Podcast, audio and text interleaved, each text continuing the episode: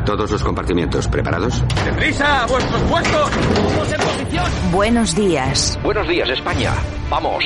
Número uno, listos y a la orden. Todo el equipo, preparados. Compartimiento 2, listos y a la orden. Noticias a punto. Válvulas cerradas, niveles correctos. Hombres en posición. Que entren tertulianos. Compartimiento 4, listos y a la orden. Vamos a por ello. Número 6, listos y a la orden. Santiago Fontenla, preparado que entramos. Compartimiento 8, listos y a la orden. Comenzamos Buenos Días España, Radio Cadena Española. Compartimiento 10, listos y a la orden. A por ello. Vamos. Aquí estamos un día más. Buenos días España. Esto es Radio Cadena Española y también Radio Frecuencia de Benidorm, Eude Radio Madrid, Radio Tarsus en Jaén, Radio Antorba de Cantabria, Universal Radio en Coruña y Ferrol, Radio El Campello en Alicante, Vale Radio FM en Aragón, Radio Locura en Valladolid, Radio Aire Venezuela, La Nueva en Joy en Lorca, Onda 90 Radio en Barcelona y Musicalísima, Eude Radio también en Toledo. Saludos de Javier Muñoz en la técnica, este que os habla Santiago Fontenla, que estamos en este Buenos Días España. Comenzamos este tiempo de radio con información para despejar este viernes, se nos aproxima fin de semana. Pero bueno, es un fin de semana extraño porque estamos en confinamiento, pero bueno, tan extraño tampoco es como los anteriores. En fin, nosotros comenzamos. Muchas gracias por habernos elegido, por habernos escogido. Vamos allá. Muy buenos días. Comenzamos. Buenos días, España. Aquí te lo contamos. Buenos días España. Buenos días. Euskal Ekonomiaren askundeak aurre ikusitako desazeleri... Desa, ez da hau, eh? Desa, se... Bueno, desazeleria... Si, bueno, desazil... Desa... Se... La, desaceleración, ¿vale? Así son, Euskal así son, así askundeak... son, así son los nacionalistas que, que no saben hablar, eh, están imponiendo el euskera a todo el mundo y luego no saben ellos ni, ni vamos, ni hablar en euskera. El elemento en cuestión es Pedro Aspiazu, que es consejero de, de Hacienda del Gobierno vasco. O sea, no sabe, no sabía pronunciar desaceleración en euskera, que es, me imagino que será desaceleración o alguna cosa Algo así. así, algo así. Y ha tenido que pronunciarlo en castellano. Qué vergüenza, qué con, la- ridículo. con la de millones que están invirtiendo para que para imponernos el euskera, que te lo piden para todo. Pero es igual que Y están no haciendo, claro, están haciendo lo mismo con el, con el catalán, eh, bueno, eh, bueno, y en Galicia un poco también con el gallego, ¿eh? No mucho, pero bueno, pero bueno, pero bueno. Pero lo de esto es tremendo. Sí, es, no, esto, esto es tremendo. es tremendo. para flipar, señores. Buenos días, ¿eh? Buenos días, Spain, que decía... Viernes Santo. Es verdad, es Viernes Santo. Oye, ya sabes que no se puede comer carne ni cosas de estas. Ya lo sé. Ah, sí, no, no. Venga, vamos con, vamos con unos, con unos titulares o algo. ¿o qué? Vale, vamos a ello. Vamos a ello, porque si no esto se nos hace... Ahora, en Buenos días España, revista de prensa. Con Yolanda Couceiro Morín. Los principales titulares de la prensa en Internet. Lo mejor de Twitter y la efemérides musical del día.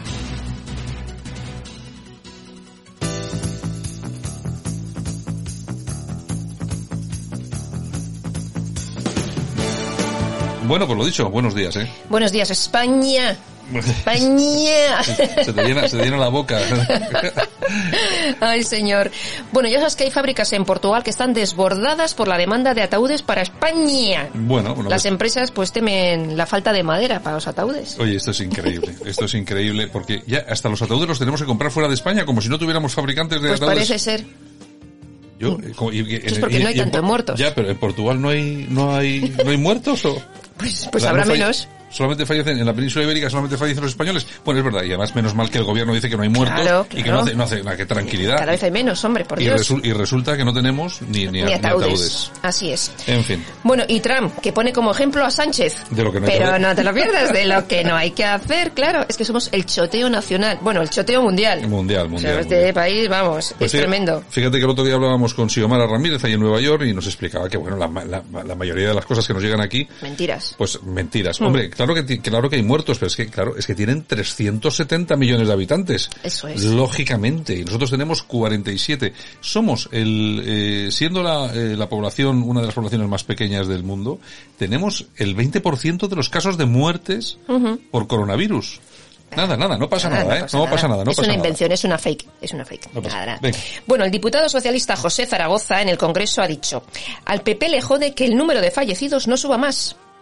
Ese es un Socialismo en estado puro. ese es un sinvergüenza. ¿Y le ha respondido alguien? ¿No, Pues, la- pues, en principio no, no, no- le ha puesto verde a alguien? Yo le habría puesto y le ¿Qué habría sin- dicho cuatro cosas. Qué sinvergüenzas. Pero a lo mejor yo estaría en la cárcel. Hay cosas, ¿no ves? Pero esto, vamos a ver, si esto coge uno del PP y se lo dice a uno del- y le dice al presidente, es que usted lo que quiere es que muera más gente porque así ha- Pues se arma la marimorena. se arma la marina. Lo dicen ellos y no pasa nada. Nadie dice nada. Pero no es que no pase nada, es que encima el Partido Popular tampoco es que... Es que tampoco hace mucho, Bueno, la verdad. bueno, en fin, bueno, nos vamos a Voz Populi. ¿Qué nos cuentan? El grupo Coiné Sí. eh, reprocha a Oriol Mitjà expresarse en castellano. Oriol es virólogo. Y entonces este grupo, que es el que impulsó un manifiesto en el 2016 para que el catalán fuera la única lengua oficial en Cataluña, pues eh, resulta que Mitjà, que se incorporaba como asesor de Torra en la crisis del COVID-19, pues agradecía este cargo en castellano, en. Twitter. Mm. Y entonces estos de Coiné pues han dicho que si trabaja para el gobierno de Cataluña, pues debería expresarse en catalán Solo en catalán. solo en catalán. Y él ha dicho, pues oye, que ha aceptado el cargo sin remuneración, sin contrato, sin nada de nada. Bueno. Y entonces ahí están. Las, las presiones de las presiones de siempre, que, uno- Así que parece es. que no, pero bueno, en fin. Así venga, es, así cuéntanos. es. Bueno, Moncloa.com. FAES avisa que solo el estado de excepción puede avalar el aislamiento de positivos asintomáticos. Claro, es que vamos a ver, que eso- que eso- es que si no, es meter gente en campos de concentración. Eso es. Dicen desde FAES eh, que el Ejecutivo puede volver a situarse al margen de la, de la Constitución. Hombre, como si, como si fuera la primera vez. Pero es que vamos a ver, es que estamos viviendo, vamos a ver, yo entiendo que si efectivamente hay personas que son asintomáticos, tal y cual. Primero, hay que detectarlos con las con los con los test. Como, Claro. no, como no han tenido test, imposible. Pero es que una vez que has detectado el test, usted a su casa y de su casa no puede salir, bajo ningún concepto. Eso es. Pero eso de coger a todos y recluirlos en un sitio es como un campo de concentración. Igual. Es, es como se hacía durante la Segunda Guerra Mundial en Estados Unidos con los ciudadanos americanos que eran de origen japonés, se les metía en campos de concentración. Que claro, que no lo llamaban campos de concentración, lo llamaban como lo llaman estos tíos. A un centro para que ahí estéis un poco tranquilos. Sí, para que os tranquilicéis. Un spa. Venga. Un spa. News.es. ¿Qué nos cuentan? Pues mira, que Italia podría volver a las calles el 4 de mayo y que abrirá las industrias la semana que viene. Eso dicen que se puede hacer. Las actividades Mm. presenciales se establecerán por turnos limitados para evitar la concentración de empleos en oficinas y fábricas. Nosotros vamos un mes por detrás de Italia. De todas formas, eh, yo me imagino, quiero pensar, lo que pasa es que ya conociendo este gobierno, ya uno se puede suponer cualquier cosa, que cuando den eh, luz verde, pues la gente podrá salir a la calle de forma muy controlada, a empresas muy controladas. Eh, me imagino que los bares... Tú eh, todo- confías mucho en la sociedad todo- española. Todo esto de restauración no podrá abrir, porque claro, donde, donde se montan, donde se amontona la gente, A ver, Santi, si ahora tenemos que estar confinados en casa y la gente se va a la playa y se va a sus casas de veraneo porque se siguen yendo, pues tú imagínate cuando den carta blanca para salir. Todos en mogollón. No puede ser. Es que a mí, a mí lo que me preocupa, que, que lo que tenemos encima es muy preocupante. Sí. Pero me preocupa mucho más que estos descerebrados, tan- por, por un lado y por otro, Sí. que llegue el día y que se vuelva a contagiar la gente otra vez y que volvamos no a empezar, sino otra vez peor todavía. Peor, peor, peor, peor. Bueno, no sé, no sé. bueno. Difícil lo tienen. Bueno, nos vamos a alertadigital.com. ¿Qué nos cuentan? La patética propuesta de Vox, un gobierno de salvación con Rosa Díez, Aznar y Felipe González para afrontar la crisis del coronavirus. Macarena Olona ha señalado que este gobierno debe dimitir en bloque y formar un gobierno de salvación con políticos que hayan demostrado su amor hacia España. Pues a mí no me parece, no me parece patético, a mí me parece una buena, vamos a ver, a mí el único, la única pata que falla ahí es Rosa Díez. Sí. Vamos a ver, Rosa Díez no tiene ningún tipo de capacidad para gobernar, vamos. Pero ahora yo- es más española que nadie. Ya, yo no sé ni cómo lo han metido ahí. Pero bueno, pero eh, que se que se ponga en marcha un gobierno de salvación con, Claro. gen- con gente conocida y reconocida, que tenga pedigrí, vamos a llamarlo, político y de gestión. Pues a mí, joder, antes que estos tíos... Es que estos son unos descerebrados y Claro. unos impresentables. Ahora, lo que no sé, la verdad, ¿qué pinta Rosa Díez ahí? Porque es que Rosa Díez, vamos a ver, yo no quiero faltar el respeto a nadie, ¿eh? No, pero es que es una administrativa. Ya. que, vamos a ver, que no, que, que lo máximo que ha Pero hecho... que eso da igual ahora. Claro, pero es que lo máximo, lo máximo que ha hecho ha sido ser consejera con el PNV en el País Vasco y lo primero que hizo fue irse a, a darle dos besos a Fidel Castro. Ya, es que ahora ahora ya, es que ahora, es que nos olvidamos de las cosas, es que, joder. Pero ahora canta lo de mi querida España y entonces queda, queda molón. No sé, queda molón. digo. ahora, pero la idea de Vox no me parece mal, ¿eh? No, no, no, para nada. Bueno, República. Dime. Pues aquí nos cuentan que Pau Donés anuncia su regreso tras más de un año retirado de la música. Qué bueno, Pau, hombre, parece que se ha recuperado, ¿no? Sí, sí, ha grabado un vídeo desde el balcón de su casa eh, que se titula Vuelvo y bueno, mm, ya veremos a ver si es eh, de verdad para volver a los eh, a, lo- a, los los, a escenarios, los sí. escenarios o simplemente es por, Sí, por el, tema, de del la- coronavirus. Hombre, pues eh, el hombre estuvo muy pachuchillo. Hombre, creo que- desde 2015 lleva con el cáncer de... Sí, sí, se recuperó bastante, le costó bastante y bueno, Y sería, sigue, ¿eh? sería una alegría. Con Bueno. un beso de la flaca. que es muy buena canción. Ya te digo que sí, que sí. Tiene buenas canciones. Bueno, la tribuna del País Vasco.com. ¿Qué nos cuenta? Arbidol y Favaparir son los antivirales que más se promocionan de manera fraudulenta en Internet. Smart Protection es la empresa española dedicada a combatir la piratería y falsificaciones de Internet y ha concluido una primera fase de monitorización de medicamentos demandados por la crisis del COVID-19. También hay estafas con mascarillas. Sí, que compras una mascarilla y te traen un trozo de, de, de- trapo de cocina o algo. es que es una cosa.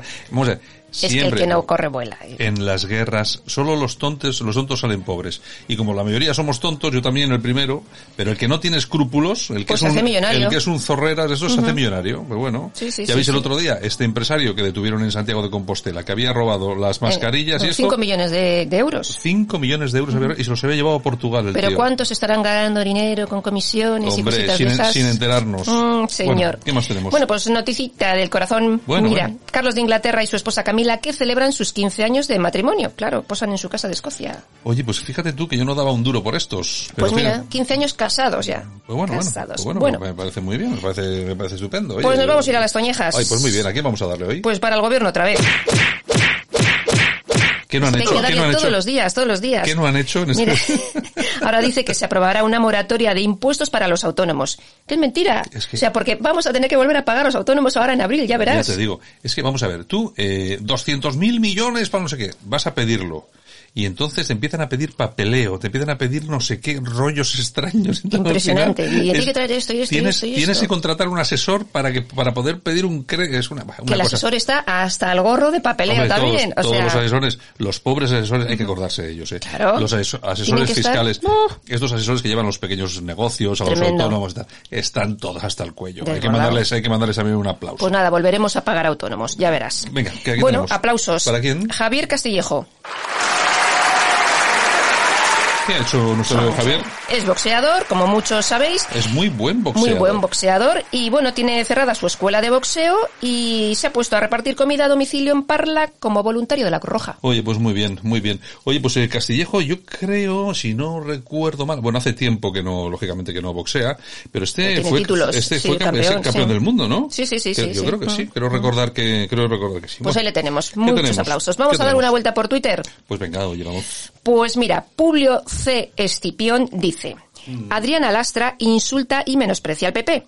El PP, ante tal ofensa, reacciona apoyando al gobierno socialcomunista. Claro. Los eternos complejos. Y luego se preguntan por qué sube Vox. Efectivamente. Es que vamos a ver, lo que hizo eh, ayer eh, Vox en el Parlamento estuvo muy bien.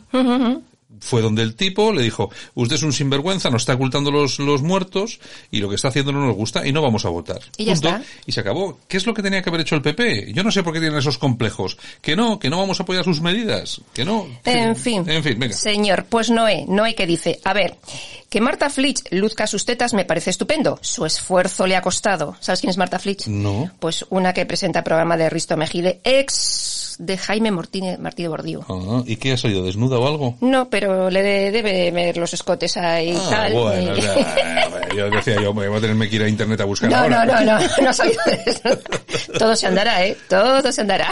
Bueno, bueno. Es que yo esos, esos programujos, como no los veo, son malos de cojones. Yo tampoco, ¿eh? Son malos de cojones. Perdóneme usted por la expresión a estas horas, pero qué malos son esos programas. Ay, ay, ay, ay. Bueno, Bueno, pero bueno, pero ese es el de Risto Mejide que tú decías ayer en un tuit, Mm. con toda razón, que después de la, la famosa manifestación de YouTube, Sí. de 430.000, eh, lu- estos tíos, el, ¿cómo se llama? El Ferreras, Ferreras. tiene eh, un No. millón, un millón por la mañana, Sí. y estos, y estos tíos que hacen una- un programa basura que, que no hay por dónde cogerlo, pero tienen un millón y pico de audiencia. exactamente. Con lo cual, Todos, moraleja. todos los días. O sea, no un día porque hemos hecho un evento especial de algo. No, no.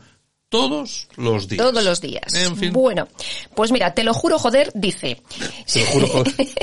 si les engañan en Twitter chavales de 18 años haciéndose pasar por bots, imaginaos para comprar material sanitario. Ya te digo. Es que, fíjate, el otro día sale en la rueda de prensa el, esta que hace del, del comité este de seguridad y tal y cual. Sale el Policía Nacional y hemos detectado un millón y medio de cuentas de, eh, que vinculadas con el tema del coronavirus, Sí. eh, que están enfocadas a hacer phishing, fraudes y tal y cual. Y, y ayer va el presidente y dice, es que se han encontrado un millón y medio de cuentas para, eh, para emitir bulos y noticias falsas. Que no, que eso es un bulo. Acabas de mentir claramente y nadie te ha dicho nada en el Congreso. Ah. Es que eso no, no es lo que dijo la policía. La policía dijo que eran cuentas que se habían montado para intentar estafar a la gente con, pues eso, con mascarillas, con EPIs, con no sé qué. Para eso, no de bulos. Eso te lo, investa- te lo inventaste tú ayer.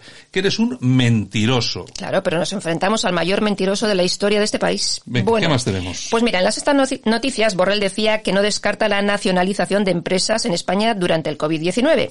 Y Y si, entonces, te olvidas, y si te olvidas ya se las quedan.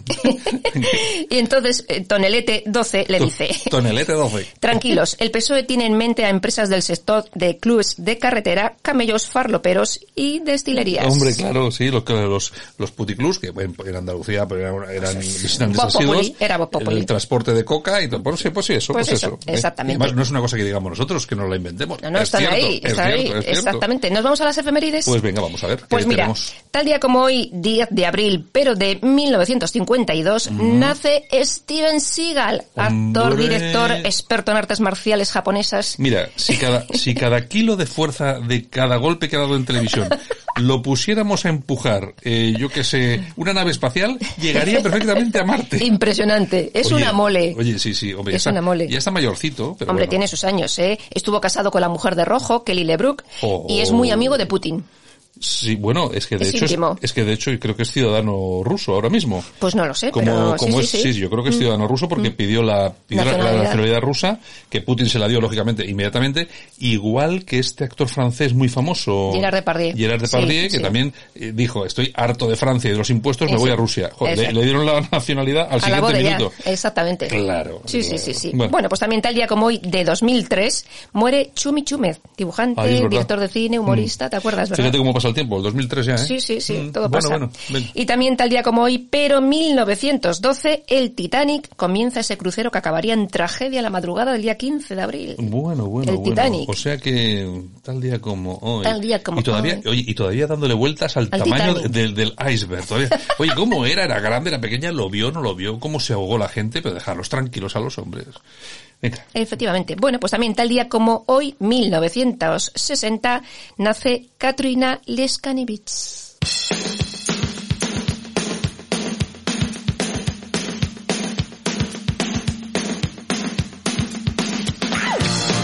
Más conocida como... Katrina and the West, con su Katrina and the Waves. Bueno, pues eh, su época dorada fueron los años 80-90 con Sí. este pedazo de éxito. Bueno, y único, creo yo. Y sí, yo creo que One Hit Wonder. sacó varios, pero bueno, Sí. este es el único. En el, no- One Hit Wonder. Uno solo. en el 97 ganaron el Festival de, de Eurovisión y bueno, eh, su padre eh, fue militar, estuvo condecorado por Vietnam y entonces dio la vuelta al mundo y se quedó en el Reino Unido, Mm. donde empezó su carrera musical. Han hecho multitud de conciertos, el grupo se disolvió en 1999 y Katrina inició su carrera en solitario.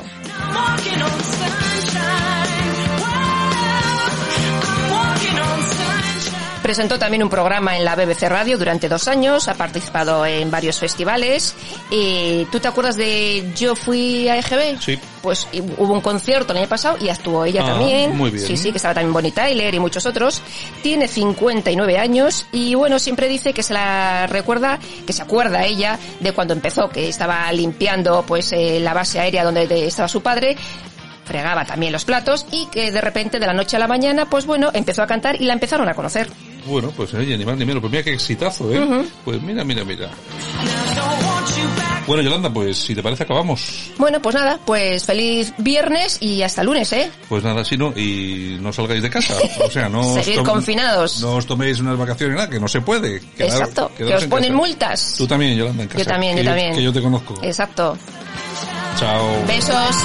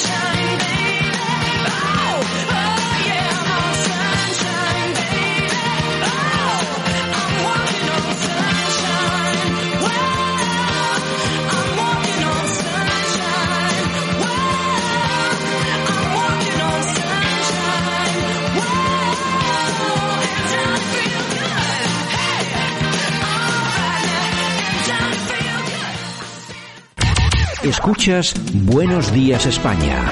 Aquí no nos callamos. Escuchas Buenos Días España, el programa de Radio Cadena Española que te mantiene al tanto de la noticia. Y hasta Madrid que nos vamos. Vamos a hablar con Ezequiel Campos. Don Ezequiel, buenos días. Buenos días, compañeros, ¿cómo estamos? Ezequiel Campos en EUDE Madrid, Radio EUDE Madrid, ¿no? Sí, señor. Bueno, y, y, Toledo me dicen también. Sí, somos jóvenes y tenemos ya dos sucursales, una aquí en Madrid y otra en Toledo. Bueno, me parece estupendo. Bueno, eh, todos nuestros oyentes se conocerán a Ezequiel Campos porque eh, tras este programa emitimos todos los días el baúl de mis recuerdos. Yo no sé si habrá alguien que no lo ha escuchado, Ezequiel, pero ¿de qué va el tema? Bueno, pues eh, tú fíjate los años que lleva ya el baúl de mis recuerdos. Como vosotros lleva poquito porque nos hemos incorporado últimamente, pero qué, qué buena incorporación. Pues el baúl, eh, yo siempre he querido, Santiago, homenajear a esa radio de, de antaño. Uno ya se harta de poner la radio, sobre todo ahora en la actualidad, con esa música reggaetón tan, tan empalagosa. Sí, que tenía, que, estar, tenía que estar prohibida. Además, de verdad. Yo siempre me ha gustado la, la, música de los 50, de los 60, el recuerdo, las series de televisión, eh, en fin, todas esas historias que, que la, la, idea que tenemos aquí en el baúl, eh, con, la, con la intención, que yo lo cree, era que cuando tú estés escuchando la radio, te retrotraigas a, a tu pasado.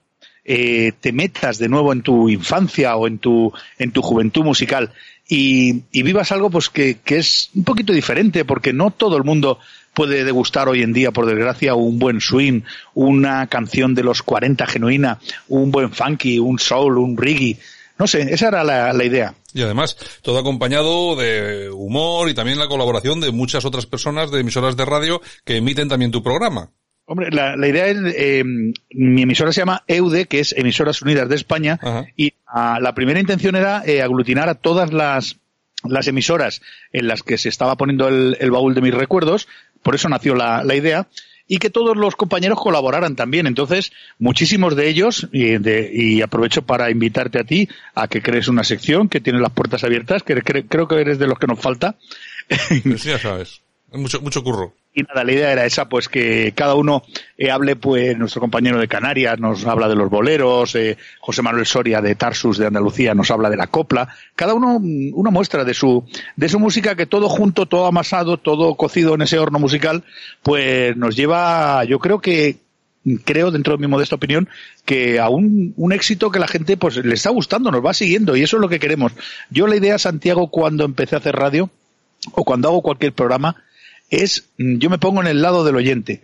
A mí me gustaría escuchar esto y si me gusta escucharlo, digo, pues vamos a hacerlo. O sea, mm. yo no emitir nunca nada que, que a mí me aburra. Claro, que yo no escucharía. Yo nunca haría nada que yo no escucharía. Exactamente.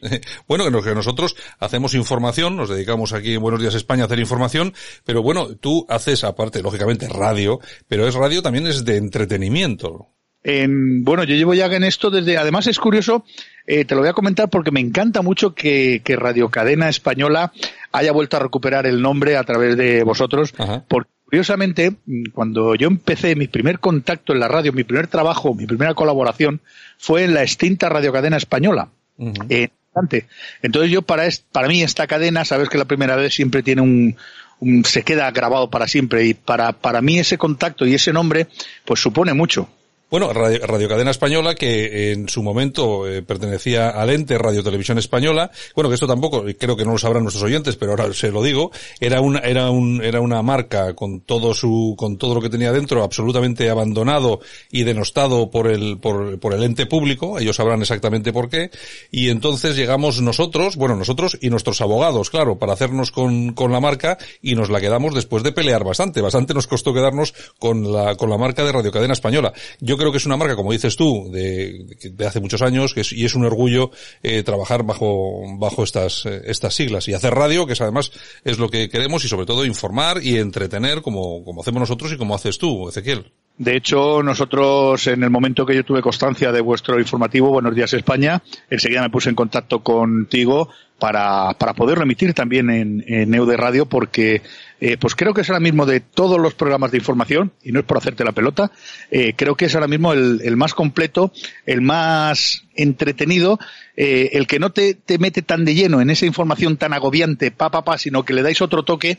Y bueno, yo te tengo que confesar, tú sabes que los que hacemos radio eh, la escuchamos poco porque siempre estamos trabajando, pero pero yo el informativo tuyo mm, creo que soy oyente fijo desde que empieza hasta que acaba. Bueno, igual yo que tu, que tu programa, que tu programa también lo escucho, pero tampoco es por hacerte la pelota. A mí me gusta, y sobre todo me gusta ese, ese toque del, del baúl de mis recuerdos, efectivamente, que, le, que le das tú, ¿no? Es decir, que ahí hay un, una especie de amalgama, hay una, hay, una serie de, es un, es como un escenario donde van pasando, eh, épocas, eh, artistas, y yo creo que al final se queda muy interesante. Y luego tienes otra cosa que lo montas todo, que eso tiene que llevar mucho trabajo, cómo lo montas las cuñas, eso tiene que llevar mucho trabajo diario, ¿no? Pues eh, eso es lo que la gente no sabe. La gente se piensa, a mí muchos amigos me comentan, pero si trabajas una hora al día, digo, no, perdona. no es, te ríes, ¿verdad? Porque lo sabes. Claro. No es sentarte, eso el oyente no lo sabe, no es sentarte en el micrófono y hablar y empezar a poner música. Cada, cada sección, cada canción, cada tema tiene una historia, tienes que, que tratarlo. Cada colaborador, y más ahora con la cuarentena, porque muchas veces vienen aquí al estudio y lo hacemos juntos, pero hay gente desde Alicante, hay gente desde Andalucía, hay gente de Valladolid. Entonces, eh, ellos nos mandan la sección. Eso hay que montarlo, no, no es llegar y emitirla, sino montarlo, prepararlo. Y un programa de una hora diario te puede llevar perfectamente tres o cuatro de, de preparación. Entonces ya no hora, son cuatro las que puedes prepararlo, más luego vete a hacer entrevistas Ahora también, pues eh, con la cuarentena se ha parado todo, pero tú sabes que el baúl estamos teniendo un invitado eh, bastante potente diario. Entonces, vete a entrevistar a esa persona, eh, queda con él, come, eh, tómate un vino, eh, hazle la entrevista, luego ven y montala. Te tiras perfectamente, ya te digo, mm, todo, todo el día, pero claro, mm, a los que nos gustan sarna con gusto no pica. Entonces, eso dicen, eso dicen yo estoy muy contento con, con, mi trabajo, creo que elegí lo que me gustaba de, desde pequeñito y, y, bueno, y estamos logrando esos, esos resultados que, mm, ¿qué quieres que te diga? A mí me da mucho gusto que te vea la gente por la calle que sabes que a los de la radio no nos, nos ponen voz, pero no nos ponen cara. Y a mí, eh, mucha gente cuando me oye hablar dice, coño, tú eres el, perdón por el taco, tú eres el del, banda. Oye, oye, pero Ezequiel, además tú eres un tipo eh, muy polifacético, perdón, polifacético porque eh, has participado en películas, bueno, has hecho un poco de todo, ¿no?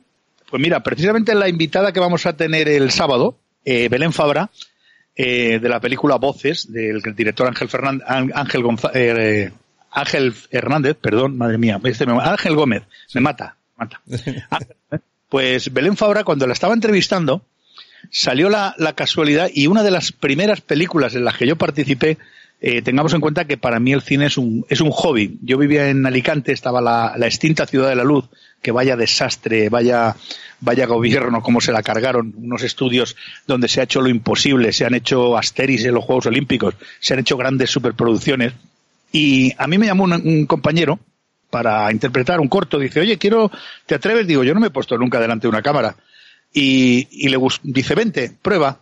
Y interpreté el corto y el director de la, de la Ciudad de la Luz entonces era Mario Barroso, Mariano Barroso, el, el que es ahora director de la Academia de Cine. Y cuando se estrenó ese corto, eh, me cogió, me saludó y me dijo, oye, ¿tú has interpretado alguna vez? Digo, jamás en la vida.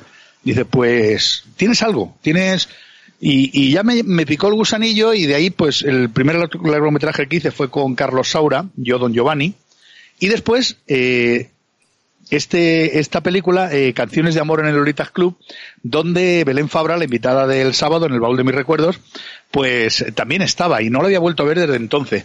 Y bueno, pues eso, lo haces como hobby, pero vas, vas, vas sumando ahí títulos al currículum y oye, pues la verdad es que, ¿qué quieres? Que te da, da gusto. Oye, eh, el otro día yo estaba viendo la televisión de noche porque ahora con esto de la, del confinamiento este famoso, pues uno ve mucho, mucha, mucho cine, por, eh, no tele, cine, y resulta que me encontré contigo en una película, eh, o en una serie, no sé exactamente, que creo que te mandé un WhatsApp, ¿no? Te acabo de ver en, eh, así, en Caronte. Caronte de, de, de Amazon Prime. Eh, eh, exacto, te vi ahí, te vi, que hacías ahí un papel pequeño, pero bueno, muy sangriento. Pues me dieron siete, siete o nueve puñaladas, afortunadamente la última era mortal. Sí, señor. Bueno, bueno. Pues nada, oye, pues, eh, Ezequiel, nada, un placer hablar contigo. Gracias por estar con nosotros aquí esta mañana. Recomendar a todos nuestros oyentes que cuando acabe esto, cuando acabe Buenos Días España, inmediatamente suena el baúl de mis recuerdos y los martes, miércoles y jueves hay redifusión a las, eh, creo que son a las seis de la tarde, creo recordar, pero bueno, lo, lo, confirmaremos. En fin, hoy un abrazo muy fuerte y nada, gracias por dedicarnos unos minutos.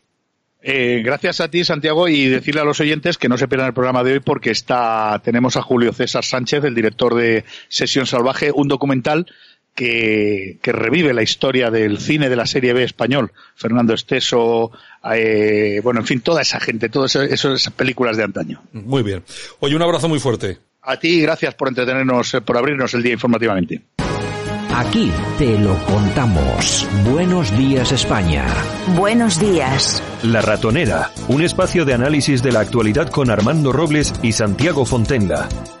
Críticos, ácidos, alternativos, otra lectura políticamente incorrecta de lo que sucede en España, Europa y el mundo, y no nos cuentan.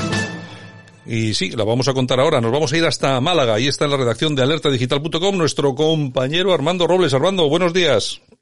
Buenos días, Santiago, ¿qué tal? ¿Qué tal por ahí? En la, me imagino que estarás sacando humo a pesar de ser festivo en la, en la redacción de Alerta, ¿no? Indignado con eh, la sesión plenaria de ayer, Santiago. Espero que a esto le dedicaremos algunos minutos luego, porque esto hay mucho que decir. sobre el papel absolutamente patético de la derecha política que tenemos en este país, a cual peor, y por supuesto lo del gobierno hay que echarle de comer aparte, pero sí me gustaría hacer algunas reflexiones.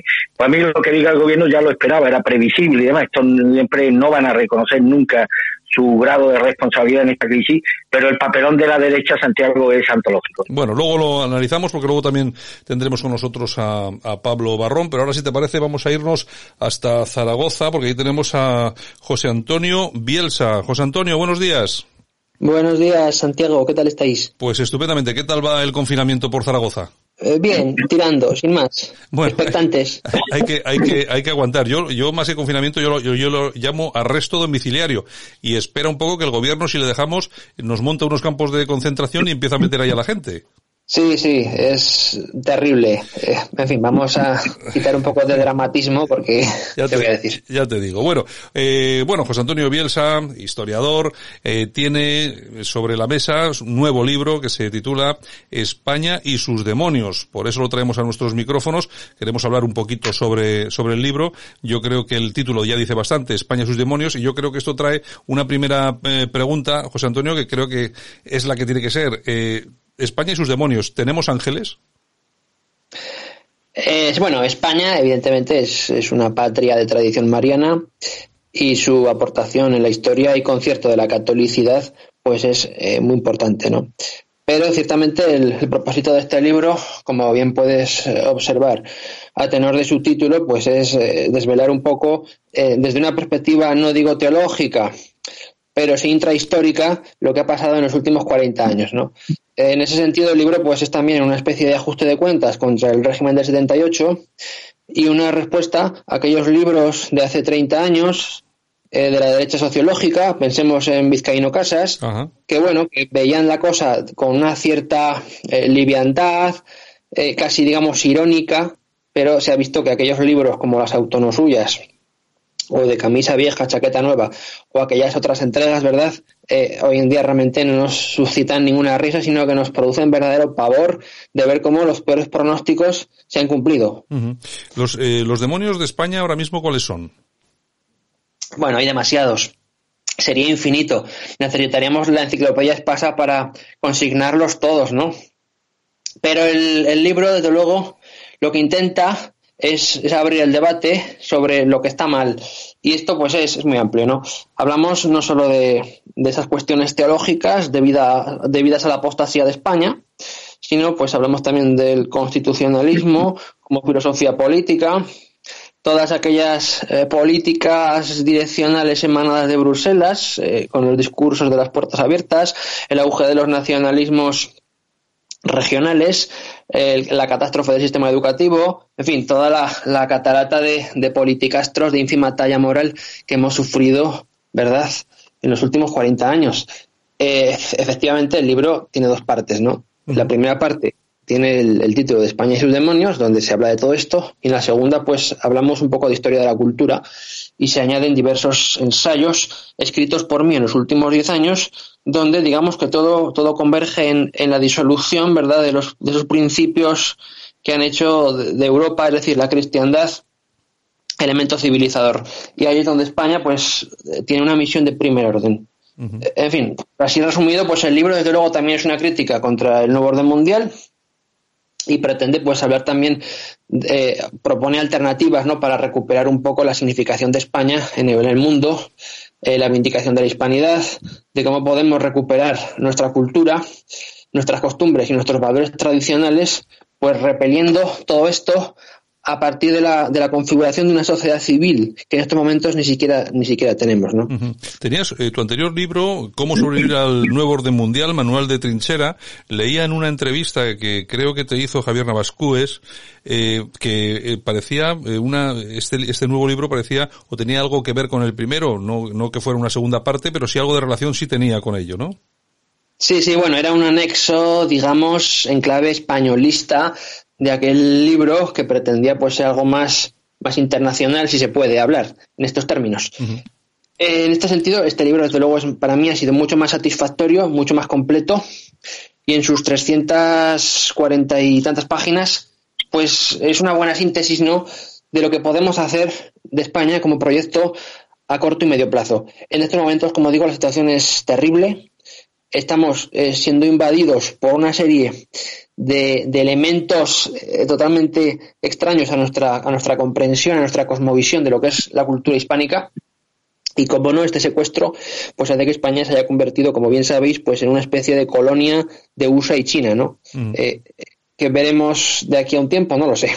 Ya, veremos. Bueno, en todo caso, España, como tú bien dices, y yo creo que aquí no nadie se puede llevar una sorpresa por esto, España está muy mal. La pregunta del millón es, ¿podemos salvarla? ¿Se puede salvar? ¿Hay algún resquicio por el que podamos eh, salir vivos y coleando? Mm, yo creo que sí. El problema es que los españoles eh, están en una situación de postración espiritual, de sumisión al materialismo y de absoluta pérdida de la identidad que va a costar muchísimos años de recuperarse en el, en el futurible improbable de que se pueda recuperar.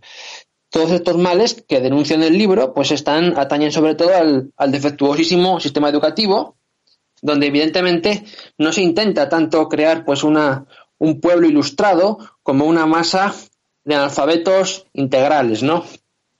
El resultado de este experimento de ingeniería social, pues ya se ha visto y es, eh, estamos viendo ahora la pandemia, ¿verdad? La absoluto, el absoluto indiferentismo de la sociedad ante lo que realmente es, es un escenario insólito, ¿no? No sé si estáis de acuerdo. Sí, sí, no, además muy, muy de acuerdo. Armando, ¿tienes alguna cosa para José Antonio Bielsa? Que seguro que sí. Sí, deduzco que el libro está escrito desde una perspectiva cristiana, lo cual me parece bien. Todos sabemos y conocemos quiénes son y han sido los enemigos seculares de la tradición cristiana en nuestro país. Son los enemigos visibles.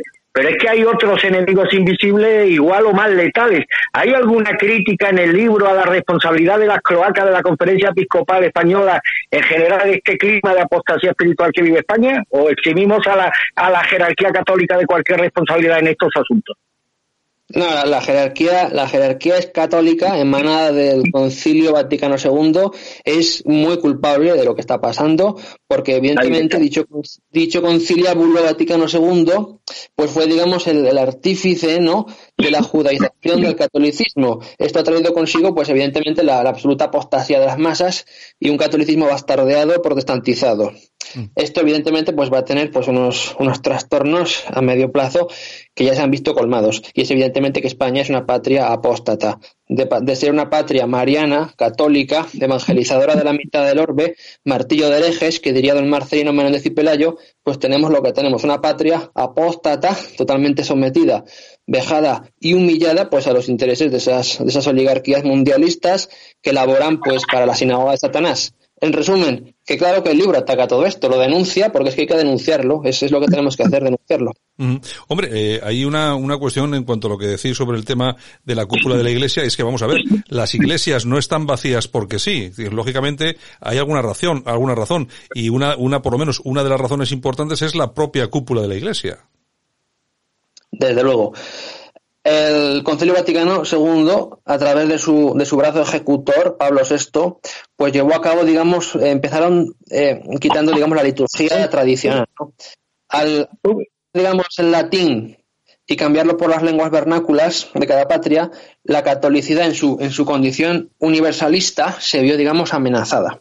Y esto eh, tuvo continuidad pues en todo lo demás. Me refiero a aspectos estéticos, cosméticos, mobiliarios minimalistas, iglesias eh, de arquitectura racionalista. Eh, empezaron por lo externo y poco a poco fueron metiéndose hacia el, hacia el centro de la doctrina y una vez eh, el, el novus sordo liquidó la misa tradicional, pues vino todo lo demás. Y es que evidentemente el ayornamiento trajo consigo la, la huida en, vamos, en fuga masiva de todos los, los católicos. A la iglesia no entró nadie, sí que es cierto que entraron las, más herejías todavía. El protestantismo, como digo, solo fue, digamos, el, el, primer paso. Luego vino ya, pues, lo que vino, el sincretismo y, el, y aquel encuentro interecuménico que tuvo lugar en Asís en el año 86 ya con, con Wojtyla, Juan Pablo II, pues ya digamos que fue el remate ¿no? de, este, de este proyecto de, de autodemolición sin precedentes. eh, José Antonio, a ver, tenemos que intentar que vengas de nuevo a esos micrófonos para hablar eh, no solamente de este libro, sino del anterior, sobre el nuevo orden mundial, porque yo creo que tendríamos mucho, mucho de qué hablar y muchas cosas que, que contar. A ver si podemos, a ver si podemos hacerlo. De hecho, Santiago, me gustaría anunciar que mañana va a salir a la venta un estudio mío sobre la tesis Siri estará a la venta en, en Amazon y en, la, en el boletín de internet Adáraga. Eh, no sé si conocéis un poco lo que fue la tesis Siri. El cardenal Giuseppe Siri fue electo, fue electo papa como Gregorio XVII el año de 1958. Y bueno, este es este opúsculo, esto es un inciso, simplemente habla de esto, ¿no? Este estudio que, que me parece muy interesante porque las, todas las cuestiones vaticanas tienen su punto de inflexión el año 58, tras la muerte del Papa Pío XII, nada más. Mm. Bueno, ¿y tu libro, España y sus demonios, podemos adquirirlo dónde? Eh, sí, está a la venta en Amazon y en algunas librerías. Eh, la presentación eh, tuvo lugar en, en Zaragoza a finales de enero, pese a un boicot manifiesto por parte del sistema y el libro, pues bueno, eh, se hicieron algunas presentaciones debido a la pandemia, tuvieron que ser interrumpidas y ya es difícil que se reanuden. Pero sí está a la venta en Amazon y en algunas librerías que, eh, en fin, pocas, porque como digo, estos libros tienen en el mercado, en el mercado sistémico, tienen la, Mm. Muy limitado. En todo caso, nada, si a, nuestros oyentes les puede interesar el, el, libro España y sus demonios de José Antonio Bielsa en Amazon, ahí se puede conseguir y ahí se puede comprar sin ningún tipo de problema. Bueno, pues eh, nada, José Antonio, un placer haberte tenido con nosotros aquí esta mañana. Muchas gracias por atender a los micrófonos de Radio Cadena Española y esperamos tenerte por aquí de nuevo, ¿de acuerdo? Muchas gracias, Santiago. Un abrazo a todos. Aquí te lo contamos. Buenos días España. Buenos días. Y después de, de, José Antonio Bielsa nos vamos también hasta Galicia y recuperamos a nuestro amigo Pablo Barrón. Pablo, buenos días. Buenos días, compañeros. Bueno, buenos días. Está también con nosotros Armando, Armando Robles, ¿eh? Hombre, sí, sí, como tiene que ser. Armando, Armando, ¿nos escuchas? Perfectamente. Ah, vale, vale. Como estás ahí, como estás ahí como medio oculto, eh, eso es que estás preparando alguna. No, es que, no, no, es que, es que está, está mi perrito que quiere que lo coja en brazo y tengo que cogerlo. O sea que muchas muchas mañanas hago el programa con él en brazo. Ah, bueno, Digo, algunos si me viera y dijo, eh, qué diferencia entre el audio y la imagen tan tierna del perrito es bueno. y, y Sí, no sé si te pierdo, no te pierdo, Armando. No, no, no, no, ah. escucho, escucho, escucho. Ah, vale, vale, vale, venga. Vamos con, vamos a, con el primer tema de, que vamos a tratar. Eh, el Congreso respaldaba ayer prorrogar el estado de alarma hasta el día 26 de abril. Seguramente luego habrá otra más, porque yo creo que hasta el mediados de mayo vamos a estar aquí encerrados. Bueno, quienes han dicho que no a todo esto, eh, vamos a, vamos a llamarlo así, dos extremos, ¿no? Vox por un lado, la CUP por otra. Bueno, ¿qué te ha parecido el papel de de estos partidos de la derecha en, en el Congreso, Armando? Hombre, primero lo del PP absolutamente impresentable. Eh, Pablo Casado, que incluso en sus primeras comparecencias en el Congreso, cuando fue elegido líder del PP, mm, bueno, exhibió una cierta agresividad, pero es que ya está en modo Rajoy cuando vino de México. Este ya está en modo Rajoy completamente. La visita a Bilderberg a este muchacho le ha sentado, pero mal, mal.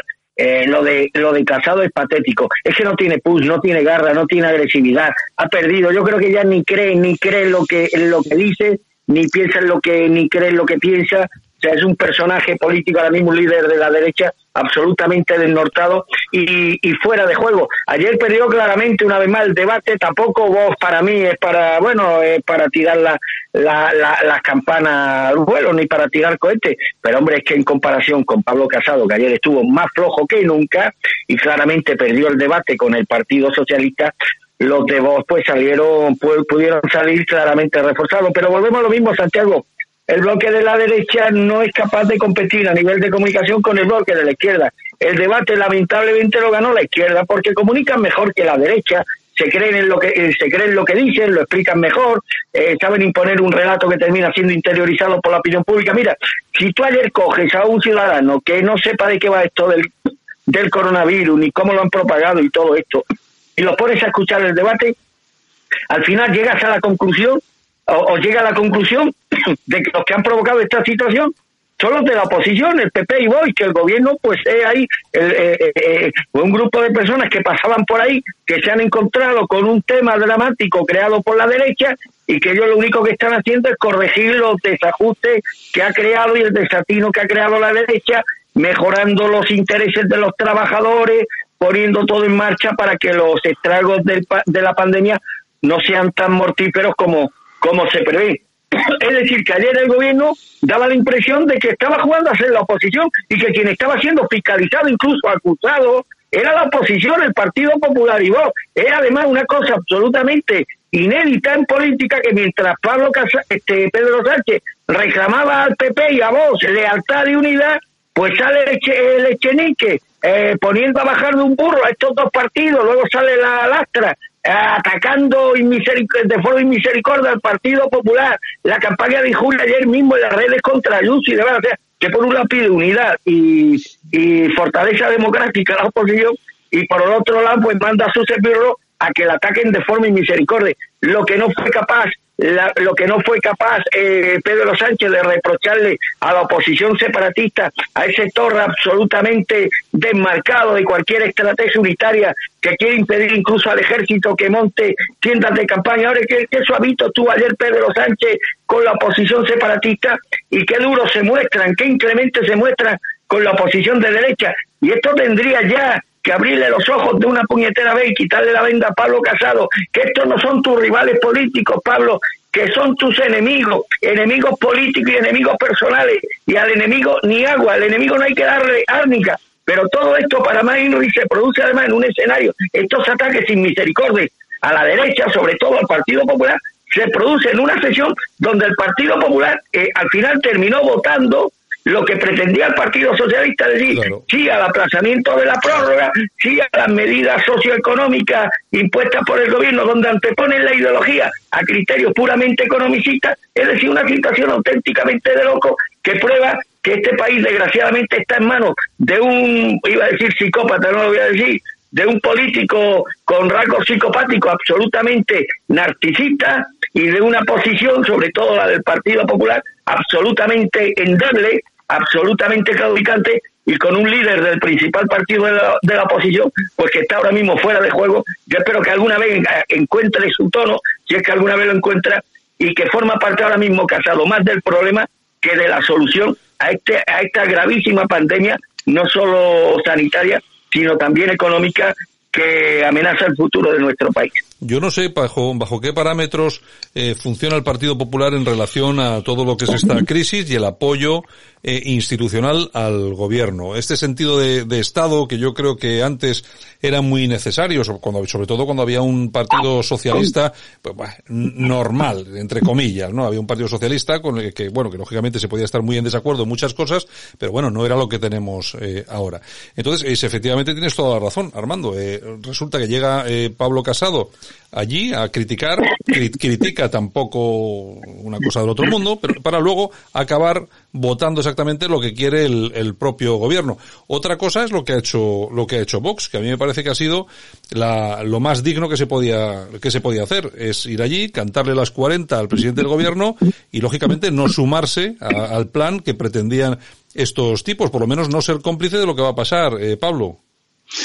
Pues sí, efectivamente, entre los dos eh, lo habéis dicho prácticamente todo, pero luego está el resultado final que hace pensar que al final todo esto de, las prórrogas pues se van a seguir ganando, es decir, estaremos prorrogados eh, otra otra cosa sería el, el, el si, si, es necesario o no, ¿no? Que yo pues puedo pensar como ciudadano que otros 15 días más tenemos que estar pues igual de, de afinados que, que, hasta ahora, ¿no?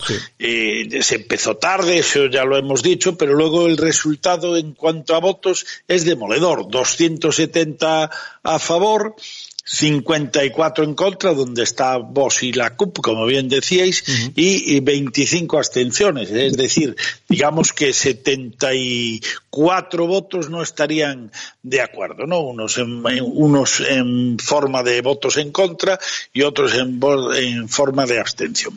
En cualquier caso, eh, esa diferencia, aunque vaya bajando, mira, dentro de 15 días, si hay otra prórroga, ya verás cómo saldrán los números. Eh, habrá más abstención posiblemente, no creo que nadie se atreva a votar en contra. El PP tiene mucho, mucho, mucho, mucha losa, mucha losa. Casado, que efectivamente es el peor de los casados. Casados es, yo no sé si sois vosotros taurinos, pero Casado al principio ya cuando estaba en todo esto decían que es como Curro Romero. No sé si sois taurinos y si sabéis la característica de, Turro, de Curro Romero. que si tenía una sí, pero escucha, escucha, escucha. Hombre, una cosa, un, gallego a un andaluz, lecciones taurinas poquita, ¿eh? ¿eh? Curro Romero era para, pero Curro Romero tuvo en su carrera, en su, en su pintoresca carrera artística, tuvo cuatro o cinco tardes absolutamente antológicas, nunca vista. Estoy esperando que Pablo Casado tenga al menos una tarde antológica, Pablo.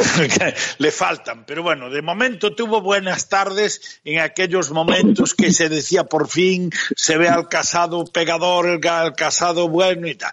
Eh, lo que le pasa ahora es, yo, eh, lo que le pasa ahora es que tiene muchísima presión de partido, tiene la negociación de la que hoy hablaba eh, Alerta Digital, esa negociación para arreglar el país, que hablamos aquí también. Eh, la última vez más clara, pero lo que lo llevamos diciendo tiempo, las dos soluciones que hay para arreglar el país, una de ellas pasa directamente por un por una negociación que tiene él que encabezar junto con, con Santiago Abascal. Todo eso yo, tiene, yo creo que lo tiene pensando mucho más en cómo salir de todo eso que, que, en la propia que, que, en la propia necesidad de estar 15 días más o no afinados. En cualquier caso es lamentable hoy lo que ha hecho en cuanto a imagen, digo, eh, Pablo Casado y lógicamente Vox yo hoy también tengo que partir una lanza a su favor porque efectivamente si criticas tienes que votar que no. Para mí yo lo dije alguna vez, no sé si en esta tertulia o en otra, para mí no tendría que existir la abstención en profesionales. Tú estás de acuerdo en una cosa o no estás. Abstenerse es no entender o lavarte las manos. Y, el, y los españoles no se merecen que un político un diputado se abstenga en nada. Tiene que tener opinión. Y otra cosa después es ya si opinas igual que el partido, que es el segundo sapo que algunos se tienen que tragar. Pero eso ya es otra historia de la que hemos hablado mucho también y de la que hoy no toca hablar de nada porque sería, necesitaríamos una semana entera para eh, explicar por qué a veces los políticos dicen el contrario de, o votan lo contrario de lo que piensan y lo dicen también. De todas formas, eh, Santi Abascal eh, ha pedido muchas explicaciones. Yo creo que hoy ha estado bien, le ha dado bastante cera al gobierno, a los dos, a tanto a Pablo Iglesias como a Pedro Sánchez, y ha pedido muchas explicaciones de muchas cosas, entre otras, y lo ha puesto sobre la mesa, una cuestión que ha sido, desde mi punto de vista, muy valiente, ha sido decir que nos estaban mintiendo y engañando en las cifras de muertos y que él quería él quería que le, que le, dieran la documentación exactamente para saber cuántos muertos. Claro, que él, ha, él eh, ha calificado precisamente lo que decíamos aquí el otro día. La cifra ha sido exactamente la misma, 40.000 fallecidos por el coronavirus, por el coronavirus, Armando. Sí, mira, en un escenario como el de ayer, José María Aznar se hubiera comido a, a Pedro Sánchez solamente evidenciando sus contradicciones, sus múltiples incoherencias. No hubo ninguna alusión, prácticamente no se tocó, no quiso hacer sangre el Partido Popular con el tema de la cifra fraudulenta de muertos con las que nos están engañando. No quiso tocar tampoco las contradicciones latentes por parte del gobierno, a tal fin que la ministra María Jesús Montero dijo anteayer que el confinamiento seguramente se rompería el día 25 de este mes y el gobierno tuvo que salir, el ministro de Sanidad hizo facto a corregir esa barbaridad.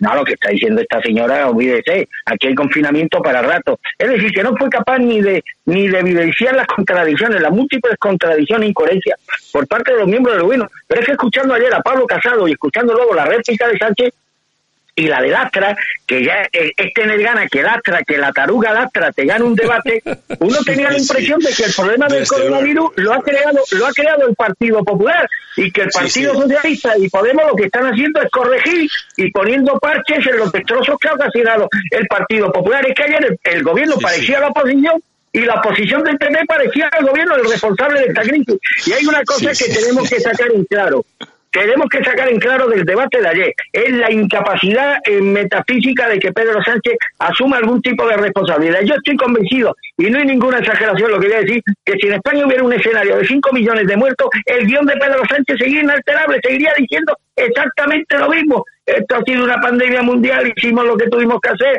nos adelantamos a muchos países. Miren ustedes, aquí tengo un papelito de la Organización Mundial de la Salud diciendo lo buenos que somos y lo bien que estamos gestionando la crisis. No se movería un ápice en sus posiciones. Por tanto, lo de ayer, la posición del Partido Socialista, la posición de Pablo Caguito eh, Casado fue absolutamente vomitiva. No dijo Pedro Sánchez más que mentira, una tras otra. Estamos en manos de un personaje absolutamente siniestro, narcisista, y de una banda podemita cuyas ideas han destruido países y están resueltas a destruir también España y lo conseguirán. Nos quieren tener enjaulados hasta asegurarse de haber destrozado la economía por completo y ya sin remedio posible. Y nadie hace nada. Desde luego la mayoría de los españoles tienen ahora mismo lo que se merece. No solo no tienen vergüenza, no solo se ríen de los muertos y de su familia, no solo están despreciando a los millones de pequeños empresarios y trabajadores por cuenta ajena autónomas que van a perder su medio de vida, no, no solo se están riendo de todos los que abominamos de la criminal ideología comunista y del totalitarismo liberticida que conlleva su implantación, no, se están riendo de toda España, incluso de todos los imbéciles apesebrados que se dejan comprar a voluntad por un miserable plato de lentejas, pan para hoy, hambre para, para mañana, que les va a garantizar hambre y piojo hasta el día que decidan aplicarles matariles en forma de eutanasia encubierta por la como están haciendo desgraciadamente con muchos ancianos. La peor peste no es el maldito virus chino, sino la peste izquierdista, la peste comunista, la que está la que ha impuesto al gobierno las medidas económicas que ayer fueron aprobadas con el voto del Partido Popular,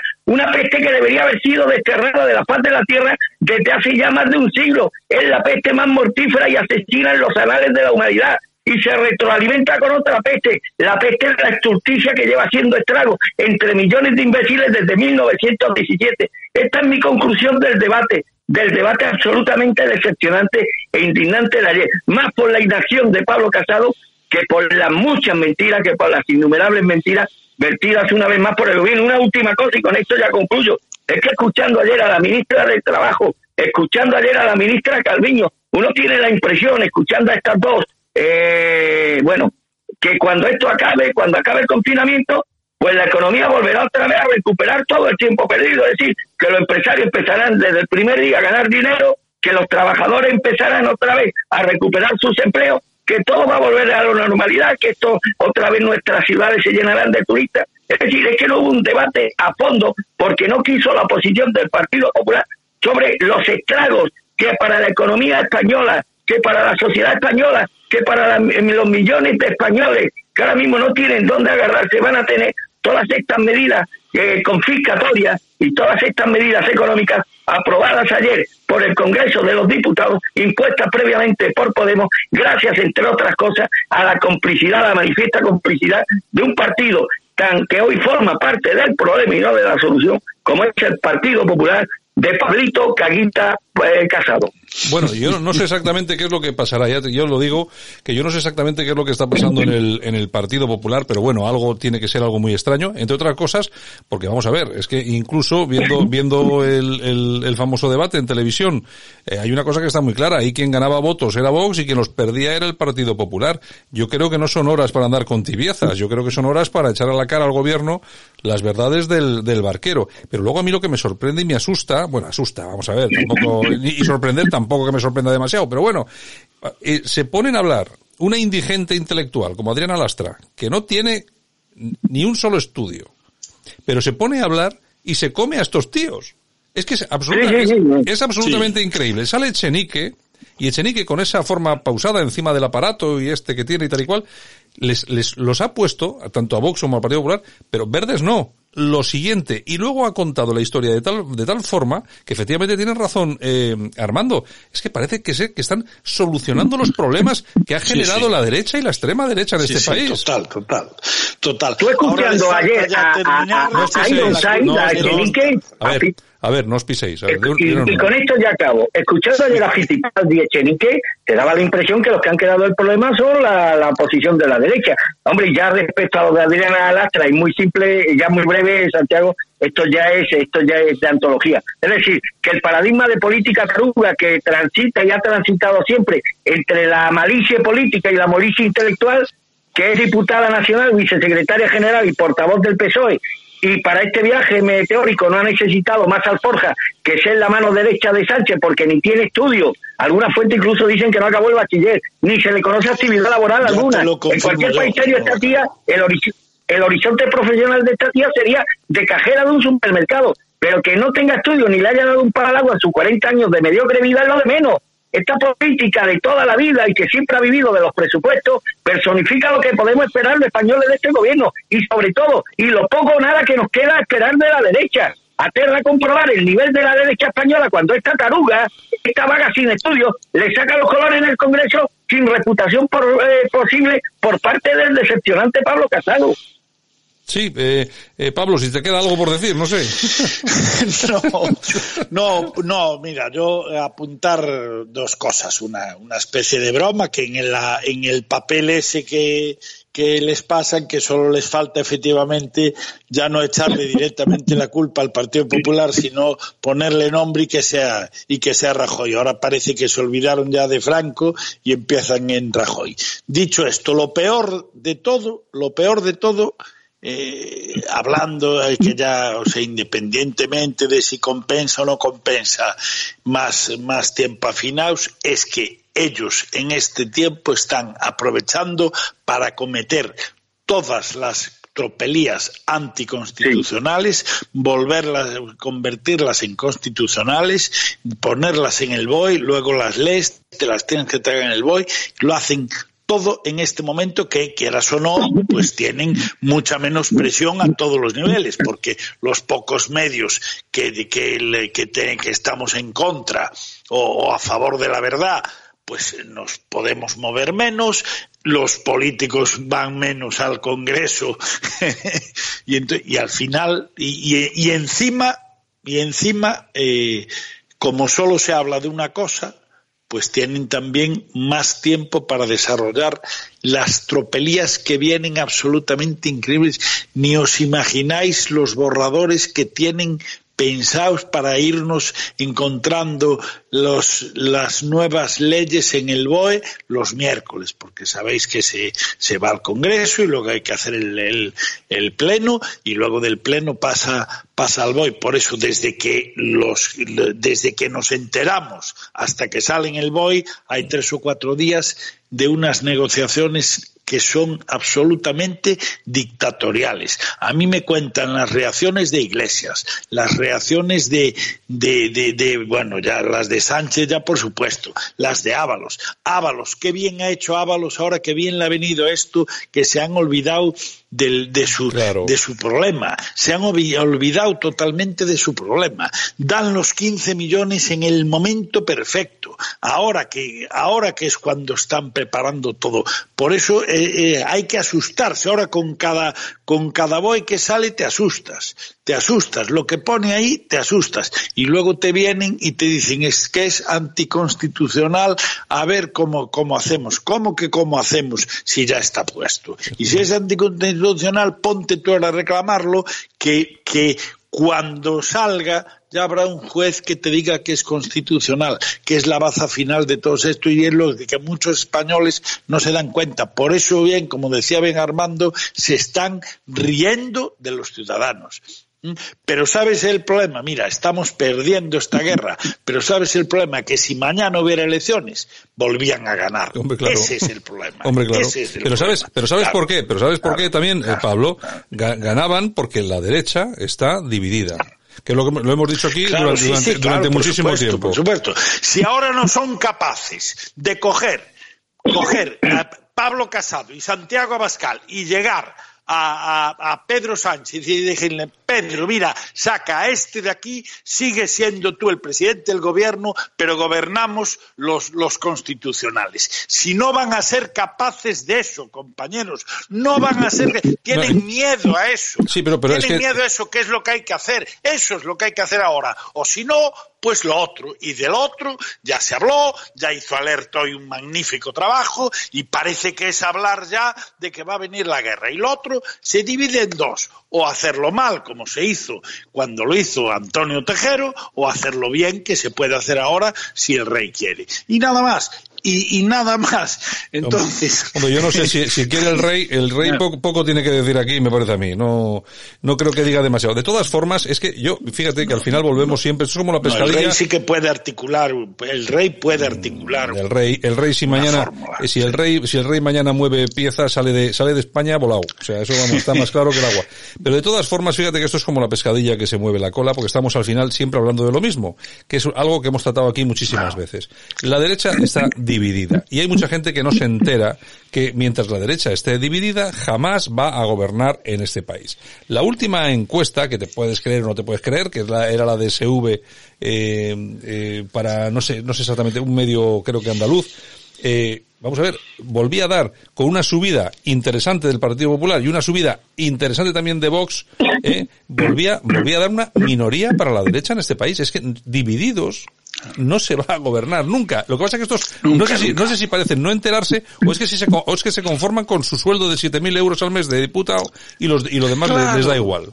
Igual, todo, exactamente igual. Y ya verás ahora la semana que viene, que es la reunión para el nuevo pacto de la Moncloa, que hablaremos, como será la semana que viene, vamos a estar esta mañana a nosotros y nos habrá salido, ya veréis cómo habrá, los nuevos pactos de la En el borrador rompió la cuarentena el vicepresidente para, para cambiarlo todo. Bueno, Armando, ya veréis el, que queda. los pactos famosos estos de la, estos pactos de la Moncloa, que me imagino que van a ser eh, un ejercicio de trilerismo, seguramente que, que, seguramente que van a entrar esos también a saco. Eh, son unos pactos, unos pactos trampa que tienen, un, que tienen una naturaleza dilatoria, es decir, ganar tiempo por parte del gobierno, vender un relato y poner un relato a la opinión pública y diluir su responsabilidad en el conjunto de fuerzas políticas. Tú lo has definido muy bien, Santiago, es que no estamos hablando de políticos normales, estamos hablando de auténticos trileros. Y tú no puedes tratar a un trilero como un político normal, que es el error que está cometiendo el Partido Popular, que está tratando a estos trileros como políticos normales. Y una cosa que es importante, hombre, estoy convencido de lo que habéis dicho, que si hoy hubiera elecciones generales del Partido Socialista, a lo mejor con menos votos, pero volvería a ganarlas, no, es que me juego la mano, Santiago, no tengo absolutamente ninguna duda. Y conforme vayan imponiendo su relato, pues la diferencia con la derecha será mayor y demás, pues no confío nada en el pueblo español. Y ojo, ojo, hoy lo comentaba con un amigo mío, eh, por teléfono evidentemente, digo, errados están los que cifran sus expectativas en que esta situación económicamente anémica llegue, a la rebelión social, que los españoles se rebelen, que no, que el español nunca se va a rebelar, que el español es muy indigno, que el español se conforma con 100 euros al mes, que con eso come, que, lo, que si lo estoy viendo en Málaga, familia entera, no hablo de familia, de cientos de miles de familias que viven de la ayudita familiar, luego se van al comedor social, se llevan la comida, más luego el trapiche y demás, viven con eso, que el español es muy indigno, que con 100 euros vive, que no crean que aquí los parámetros de calidad de vida del español ya no son los que eran antes. Antes el español, pues evidentemente cuando le faltaba la manutención podía hacer una revolución Si en la época, si en el alzamiento nacional no hubiera habido una situación de pobreza extrema como la que había en España, pues a lo mejor Franco no habría triunfado. Hoy eso es impensable, hoy el español es, es, es, eh, bueno, aparte de mediocre y demás, es absolutamente un, un, un, un, animal, un animal en el sentido, en el sentido científico, absolutamente inerme. No tenemos armas defensivas. El español ha sido desposeído de cualquier ideal trascendente, ha sido castrado. El valor del español ha sido castrado. anímicamente el español está bajo mínimo. Se traga todo lo que le cuente. Y el españolito con tener más o menos asegurada la subsistencia miserable, con 100 o 200 euros al mes, con eso sobrevive. Y eso es suficiente para el gobierno para tener callada la boca a millones de españoles que nadie piense que una situación endémica de crisis va a propiciar una rebelión y una reacción del pueblo español, porque el pueblo español ya está resuelto a morir en la más absoluta indignidad y morir en la más absoluta indignidad a manos precisamente de estos trileros matarifes que son los que por desgracia rigen hoy los destinos de nuestra patria. Bueno, pues de eso hay algo y bastante claro. El gobierno ya plantea una renta mínima vital provisional de 500 euros hasta que pueda aprobar la, la, permanente. ¿De qué estamos hablando? Bien, estamos hablando de que eh, se va a dar, es decir, lo que han dicho, lo que ha dicho el amigo eh, jorobado de Galapagar. Se trata de una ayuda de 500 euros. Los requisitos para acceder a la misma serían ingresos por debajo de 200 euros mensuales por individuo o que la renta del hogar esté por debajo de los 450 euros de media por miembro. ¿Qué quiere decir? Pues bueno, que es un poco lo que dice Armando. Te juntas aquí con 800 euros, ¿para qué vas a ir a ningún otro sitio, no? Y a seguir votando. ¿Qué es lo que quieren hacer al final? Comprar votos. Mira, con eso, con esa ayudita de 500 euros ya te aseguro que la masa de votantes que vota a la izquierda se encomienda a la Virgen de no sé qué para que el virus no dure toda la vida, Santiago, y, poder vivir de la mamandurra y la azucarilla y al acecho de lo que les queda hasta que mueran. Porque el pueblo español eso ha sido indigno, es que ha sido tan lobotomizado, tan inducido a vivir en clave de indignidad, que ahí se equivoca otra vez la derecha, que cree que esta situación, cuando sea insostenible, la gente se va a rebelar y va a salir a la calle. No va a salir a la calle. Si el gobierno es capaz de garantizarle un mínimo indigno a esta población indigna, esta población va a estar resuelta no solamente a creer lo que diga el gobierno y a permanecer callada en su casa aplaudiendo a las 8 de la tarde, sino que va a seguir votando a las opciones de izquierda, aunque hay un escenario de 5 millones de muertos, Santiago, aunque se cierren un millón de empresas en nuestro país, aunque hayan 10 millones de parados. El pueblo español es lo más indigno, lo más mediocre, lo más cobarde, lo más ruin que hay ahora mismo sobre la tierra. Por tanto, todos estos dignísimos ciudadanos que nos están escuchando, desterrar de vuestras mentes cualquier esperanza respecto a que un empeoramiento de la situación económica que desgraciadamente se va a producir va a tener el efecto revitalizador de conseguir que los españoles eh, se armen del valor suficiente para decir hasta aquí hemos llegado, ni un día más. Esto desgraciadamente no se va a producir y la izquierda hayan el número de muertos que haya, va a seguir ganando elecciones, primero por torpeza de la derecha y porque han creado, han sido capaces de moderar un pueblo a su medida, un pueblo sin pertrechos defensivos para hacer frente a situaciones como esta. Bueno, la cuestión es que los que han ido a hablar eh, sobre este tema de esta renta, pues como siempre, comisiones obreras, UGT y organizaciones como Caritas, CERMI, Oxfam, AEPN, que no sé lo que es, FACUA, que yo no sé qué pinta FACUA en todo este tema, y la plataforma del tercer eh, sector. Hay más de 3.000 ONGs, 3.000 ONGs vinculadas con todo este asunto, Pablo. Claro, hay mucha gente viviendo de esto, ¿eh? Sí, sí, sin duda, y, seguirán y seguirán. Eso, eso no se va a terminar. Los chiringuitos, esos todos eh, han aumentado. Yo no me acuerdo, yo tenía el dato hace poco, tenía el dato de los que había con el anterior gobierno y los que, los que cerraron porque pasaba una cosa, cerraban los, los de los enemigos, los contrarios, pero habrían otros, habrían otros.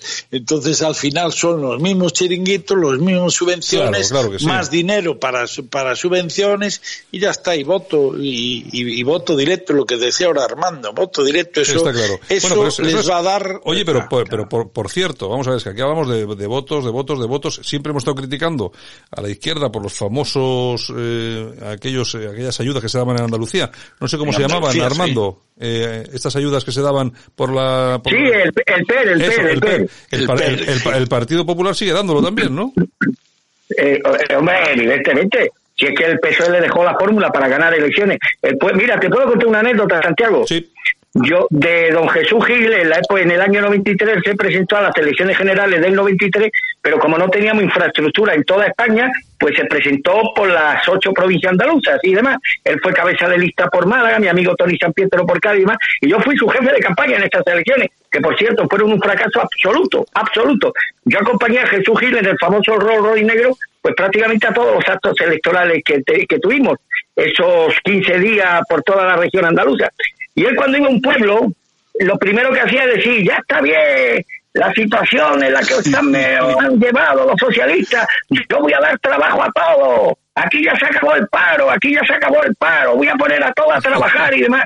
Claro, eh, el resultado fue absolutamente catastrófico. Entonces, cuando tuvimos la reunión analizando por qué habíamos fracasado en Andalucía, habiendo aplicado las mismas fórmulas que tan, tanto éxito nos dieron en Marbella, pues tío, con esa espontaneidad y esa gracia y esa clarividencia que le caracterizaba, pues yo planteaba un tema, pues creo que nos hemos equivocado, hemos, hemos ido mucho a la provincia de Cádiz, teníamos que haber ido mal a de Sevilla, el mitin de Huelva lo teníamos que haber hecho en la capital y no en Ayamonte, y sabes, olvidaron, olvidaron. Aquí el error de la campaña lo he cometido yo que este es un pueblo de vago y maleante, y me decís que voy a dar trabajo a todo, tenía que haber dicho, oye, que el perro lo voy a incrementar, ¿eh? para que no tengáis que trabajar y ganar más de lo que están dando los socialistas. Y esto lo dijo Jesús Gil, y lamentablemente pues llevaba mucha razón, Santiago. Este es el pueblo andaluz, que cifra sus expectativas vitales de vida en recibir las socaliñas que le puedan garantizar pues una miserable subsistencia esa miserable subsistencia, 200, 300 euros, más los trapicheos y lo que puedan ir sacando de los bancos de alimentos,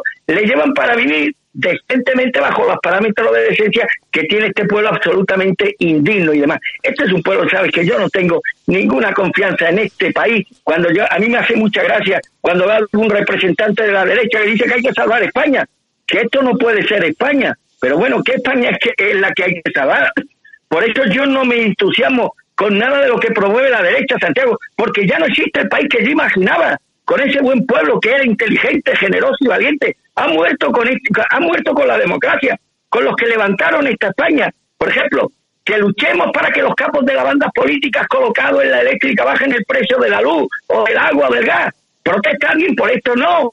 Se aplaude desde los balcones de sus celdas, más que de su casa, de su celda. Que intentemos despertar al pueblo, a la oposición, pues nadie nos hace caso. Bueno, sí, no, nos escuchan y demás, pero esto no tiene el efecto de, remover las entrañas a, la gente, pero si estamos viendo a los miembros de la oposición ayer en el Congreso que se hacían los dormidos en medio de este infierno, ¿merece acaso llamar a esta gente representante del pueblo español?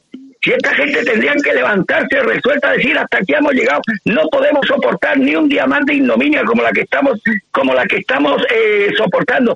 Tú ves que a alguien le preocupa el futuro de esos muertos que ya nunca van a tener futuro porque han sido literalmente, eh, no voy a decir asesinados, pero sí dejados de la mano de Dios, con lo que la muerte desgraciadamente para ellos era la crónica de algo ya, de algo ya, ya anunciada. ¿Hay alguien que se revele contra esta situación, Santiago, además de nosotros? Pues nadie, entonces salvar esta España y a los que la disfrutan.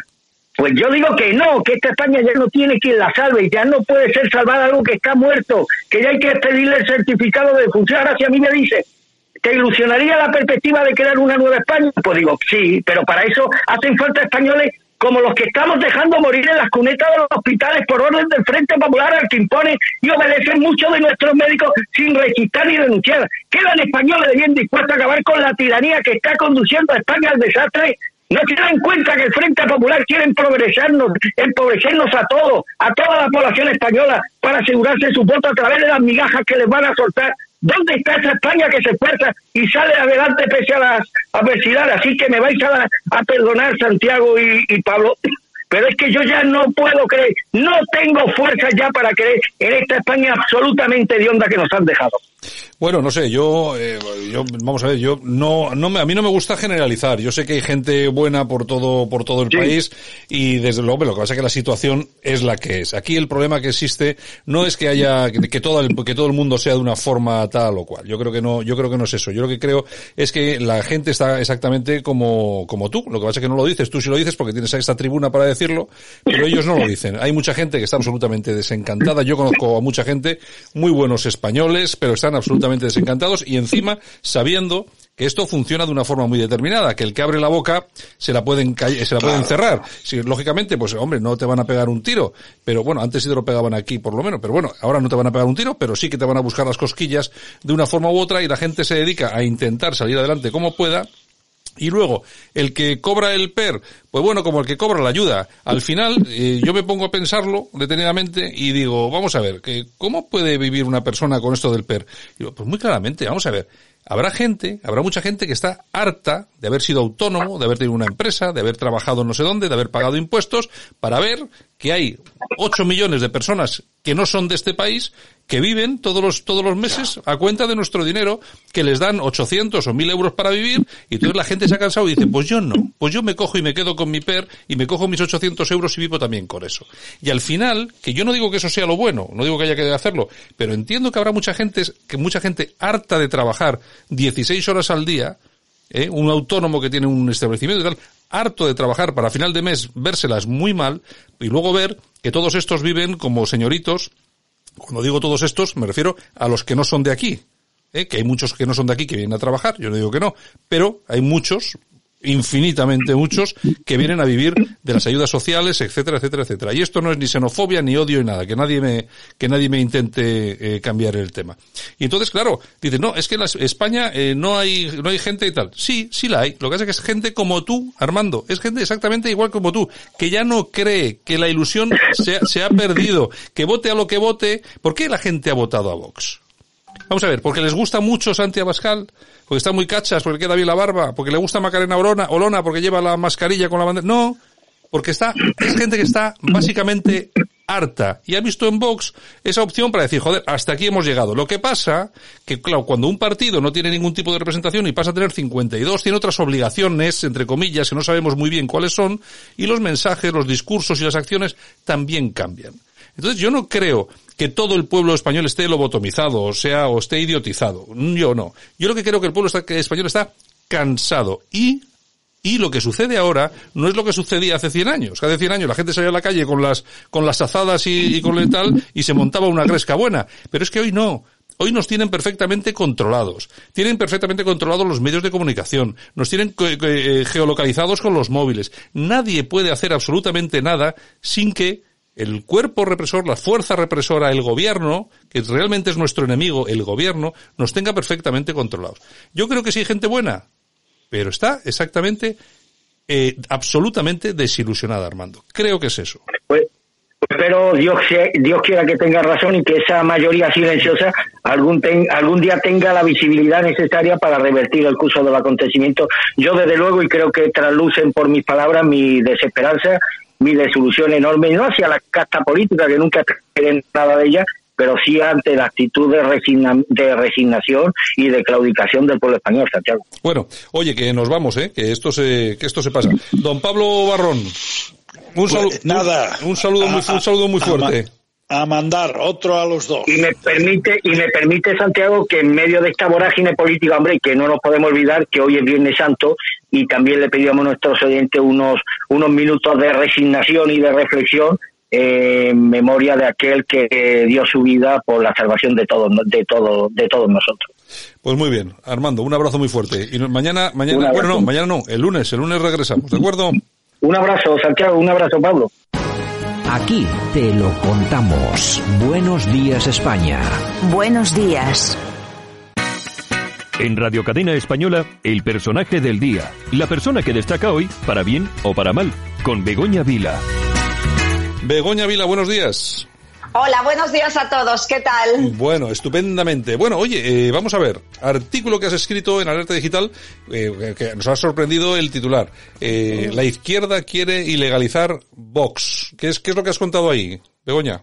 Bueno, el titular exactamente era una pregunta dirigida a la, al régimen social comunista que tenemos ahora en España y era simplemente queréis ilegalizar a vos basura comunista, lo haréis escoria, ese es el título que me sale Bueno, ese es el titular. ¿Qué te ha salido así de, te ha salido? Sí, sí, sí, ese es el titular que me ha salido, porque claro, después de pensar en más de 15.000 muertos en España, como digo en el artículo, y más de 150.000 contagiados hasta el momento, pues todo esto debido a la desobediencia del gobierno socialcomunista, que os digo que, que tenemos, por si alguien no sabe que es socialcomunista, de España ha desobedecido a la Organización Mundial de la Salud y a la Unión Europea, que ya el 30 de enero había emitido una alerta de emergencia internacional eh, al advertirles que tomaran medidas a tiempo, bueno, y aún así hicieron caso, no solo eso, sino que lo escondieron, con lo cual el virus el día del 8M pues en las manifestantes, estas manifestaciones de mujeres que hace reivindicando muy bien no sé el qué,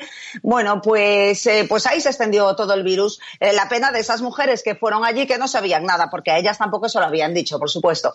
Bueno, pues si a esto le unimos toda la falta de equipos de protección, de respiradores, de test diagnósticos que no funcionaban, lo que decimos todos los días aquí en Radio Cadena Española, los sanitarios sin medios, los hospitales que no llegan a cubrir ninguna necesidad las UCIs colapsadas, las fuerzas y cuerpos de seguridad del Estado, pues abandonados y tirados en las calles, que no hacen más que caer uno detrás de otros, pues sin defensa ninguna ante este virus. Bueno, pues todo eso unido a la, a la caída económica de autónomos y pymes y a la desaceleración económica que no es de ahora, ya viene del 2018 fecha recordar en que cambió el régimen en España, pues ya tenemos el caldo de cultivo bolivariano, pues que les gusta.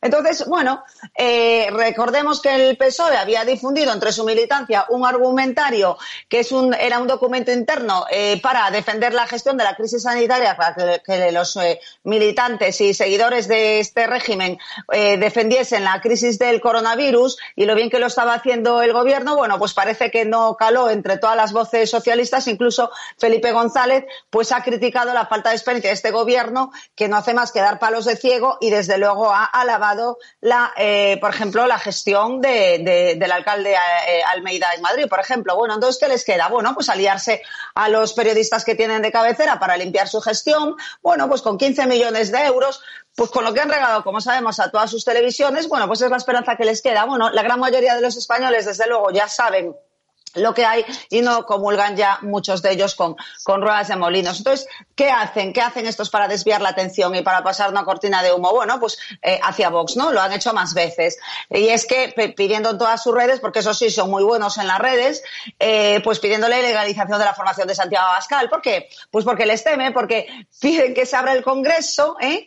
Fíjate, para hacer pues como todo, como, como en todo Estado democrático, pues simplemente un control al gobierno. Oposición, ¿eh? lo que pide, ¿eh? Oposición, oposición. oposición, claro, es que pide una cosa extrañísima, claro. En, en dictadura eso Claro que es extraño. Bueno, pues porque el Congreso pues es un servicio esencial. Entonces, si los servicios esenciales están abiertos, ¿por qué caray el Congreso está cerrado? Entonces, la democracia es un servicio esencial en España. Les guste más o menos a estos comunistas de Sánchez. Entonces, eh, la formación de Abascal, desde luego, ya ha anunciado que esto lo llevará a los tribunales cuando pase todo, todo esto y, bueno, pues denunciarán a todo el gobierno en pleno.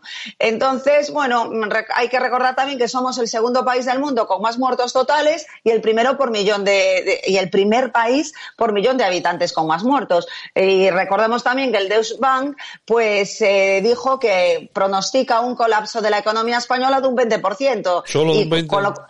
sí, pues ah. imagínate, solo de un 20. Eh, así que España sería, según el Deutsche Bank, y otros y otras financieras que la potencia más castigada de Europa. Y, bueno mm, eh, me hice también una pregunta en el mismo artículo y es cómo comienza la, censura social comunista pero, no pero, eh, Begoña no pero no, no nos cuentes el artículo. Hay que decir hay que mandar a la gente a leerlo alertadigital.com Claro. Sí, eh, exacto. Si, lo desvelas aquí al completo, pues no. no, es verdad. Eso, pues el artículo está con todo lo que ha pasado en alertadigital.com. Bueno, pues sí, a, leerlo para, bueno, pues para, para darnos cuenta de la realidad y de las mentiras que nos están contando y, bueno, pues para desear y esperar que eh, el régimen que, tenemos aquí desde el año 2018 cambie cuanto antes, que haya una selección de rápido o bien que eh, el rey tome cartas en el asunto eh, y saque a esta panda de de, de, mamarrachos. De, Sí, claro, es que no tiene otro nombre. Vamos a ver, es que desde el momento que han permitido todas esas muertes y que no han hecho absolutamente nada, mamarrachos les queda muy, muy, muy corto. Y entonces yo creo que España y los españoles no se merecen esto y entonces o eh, los partidos de la oposición, bueno, pues eh, eh, hacen algo, pues como en este caso vos, que ya indicó que eh, llevaría a los tribunales. tenemos que ir, eh, a, ellos, muy bien, o que el rey actúe. Bueno, pues nada, hay que recomendar a la gente que pase por alertadigital.com para leer el artículo de Begoña Vila sobre todo este tema, ¿de acuerdo? Así es, hasta mañana. Hasta el lunes. Hasta, hasta lunes, hasta lunes.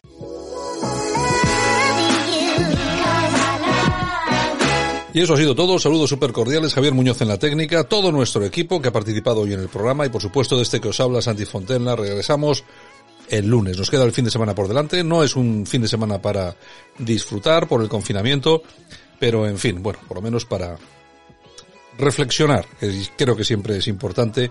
Y el lunes estamos aquí otra vez con Buenos Días España en Radio Cadena Española. Un saludo. Chao. Hasta el lunes.